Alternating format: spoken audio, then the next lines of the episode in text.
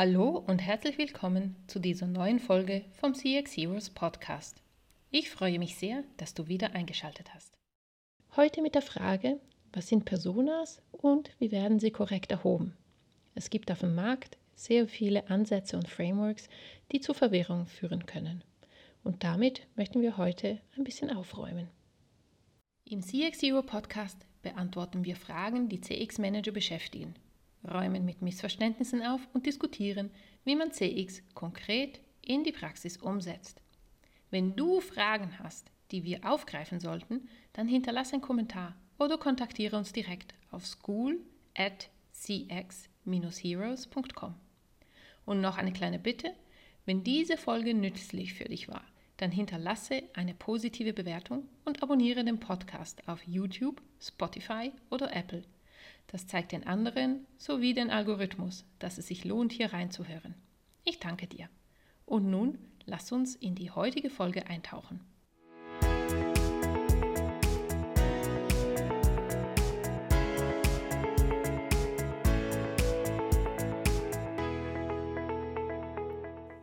Personas sind eins der absolut zentralen Elementen von Customer Experience Management.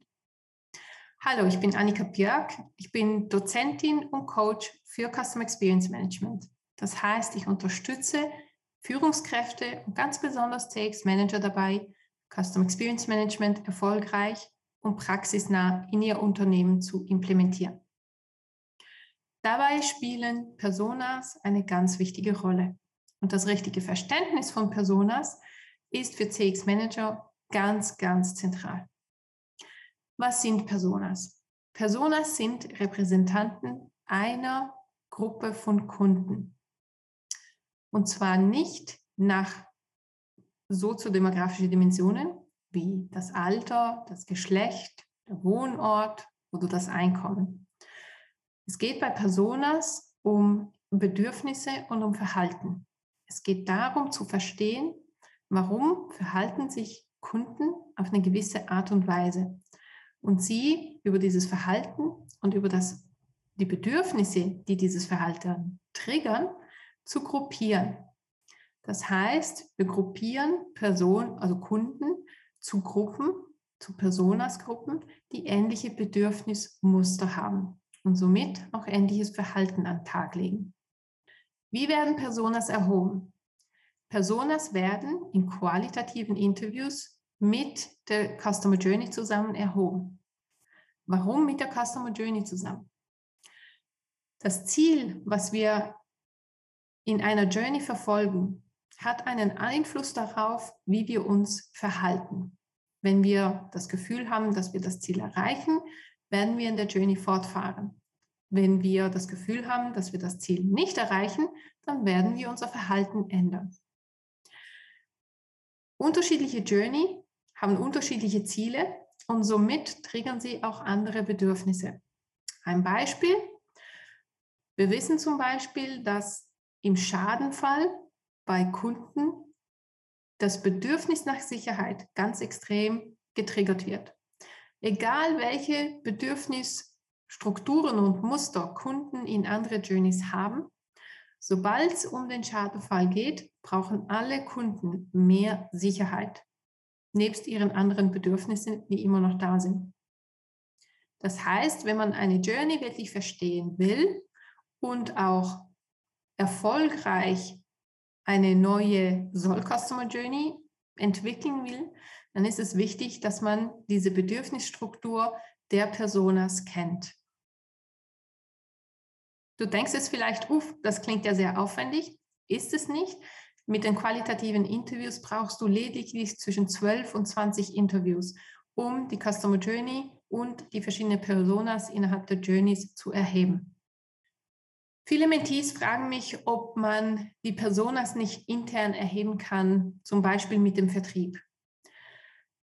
Nein, kann man eigentlich nicht. Man kann alles, was man intern erhebt, als sogenannte Hypothese definieren. Solange man nicht mit den Kunden geredet hat, sind es Prototype, Hypothesen, Ideen. Aber es ist eine Möglichkeit, es intern zu entwickeln und dann extern zu erheben mit den Kunden. und zu sehen, wo die Aussagen matchen und wo die Unterschiede liegen.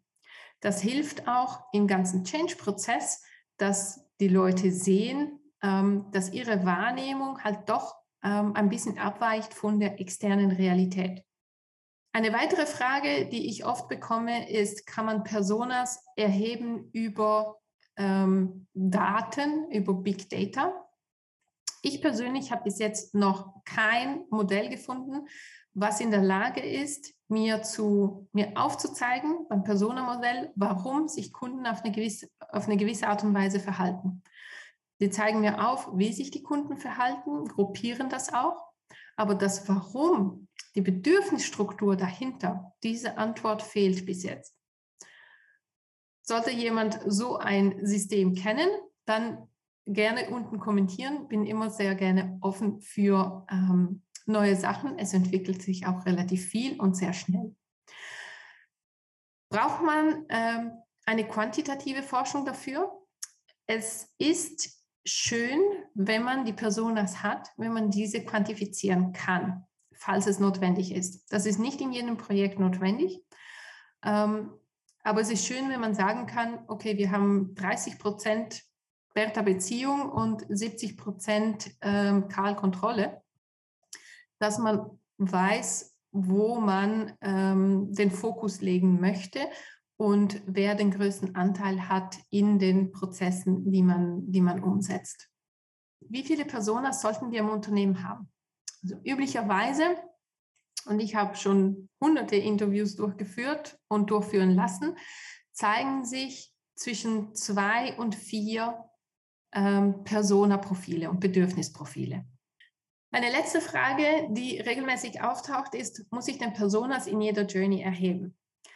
Wenn ich eine Journey erhebe, dann ist es kein großer Aufwand, die Personas mit zu erheben. Also empfehle ich immer, die Personas mit zu erheben, diese Bedürfnisstruktur mit zu erheben. Man kann dann, wenn man genügend Journeys und Personas erhoben hat, diese äh, Personas zu generische Personas ähm, zusammenführen. Das heißt, man hat dann fundiert erhobene Personas, die fürs ganze Unternehmen gelten. Denn gewisse Bedürfnisstrukturen werden immer wieder auftauchen. Man wird Parallelen finden zwischen den Journeys. Und dann hat man eine äh, Persona oder mehrere Personas, die man im Unternehmen kommunizieren kann, ähm, was natürlich den Change-Prozess sehr stark unterstützt. Wenn du mehr erfahren willst über diese Bedürfnisstrukturen, dann gibt es interessante Forschung dazu.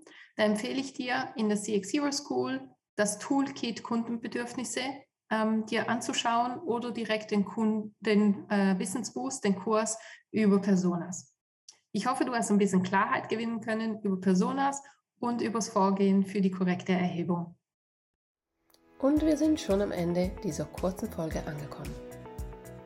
In der CX Zero School findest du mehr Inspirationen in Form von Kursen und Toolkits, die du sofort in die Praxis umsetzen kannst. Wie zum Beispiel der Wissensboost zu Personas.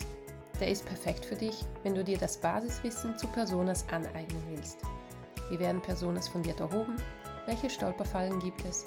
Und wie kannst du gute und schlechte Analyseangebote unterscheiden? All das lernst du im Personas Wissensboost. CX Heroes Bring a little more joy to people.